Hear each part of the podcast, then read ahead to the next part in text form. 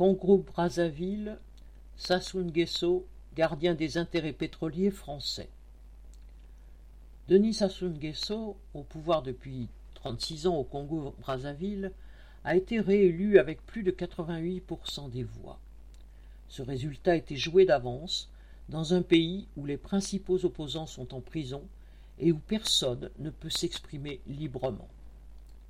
Sassou Nguesso est l'un des plus anciens piliers de l'impérialisme français en Afrique et l'homme de la compagnie pétrolière Total, jadis Elf Aquitaine.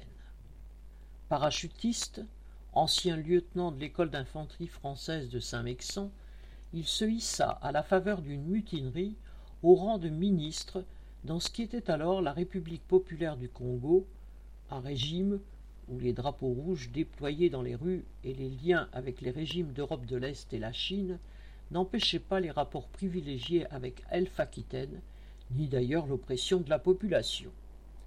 Sassou Nguesso, grand ami d'Albin Chalandon, alors président de cette compagnie, était l'homme à travers lequel passaient ces liens.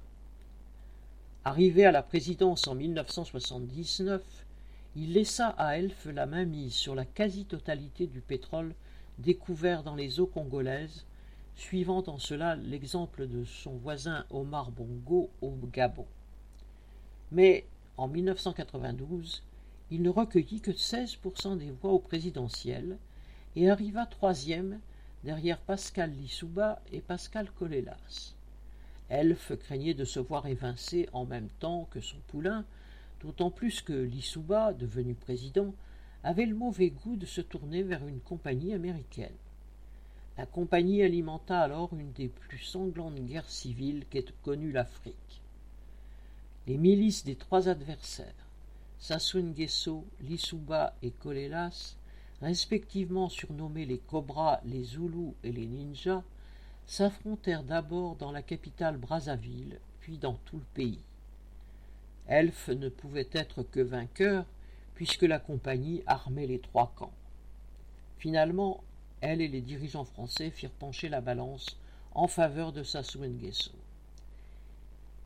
Des mercenaires français intervinrent à ses côtés, ainsi que des soldats du dictateur tchadien Idriss Déby et des débris de l'armée vaincue du régime génocidaire rwandais. L'armée angolaise entra aussi dans le conflit et toutes ses troupes, financées par les caisses de Noir d'Elf, remirent Sassou Nguesso au pouvoir en 1997. Pendant ces années de guerre, Brazzaville fut en grande partie détruite et 400 000 personnes perdirent la vie. Les bandes armées issues de ce conflit allaient continuer pendant des années à semer la terreur dans certaines régions. Aujourd'hui, Total est toujours de loin le premier producteur de pétrole au Congo, et les marchés des champs pétroliers découverts ou renouvelés sont toujours arbitrés en sa faveur. La famille et le clan de Denis Sassou Nguesso en profitent largement. Plusieurs de ses membres, dont le fils du président, sont visés par l'enquête sur les biens mal acquis, entre guillemets, concernant les circuits opaques qui font passer l'argent du pétrole dans leurs poches en transitant par des paradis fiscaux. Quant à la population, une grande partie végète dans la misère.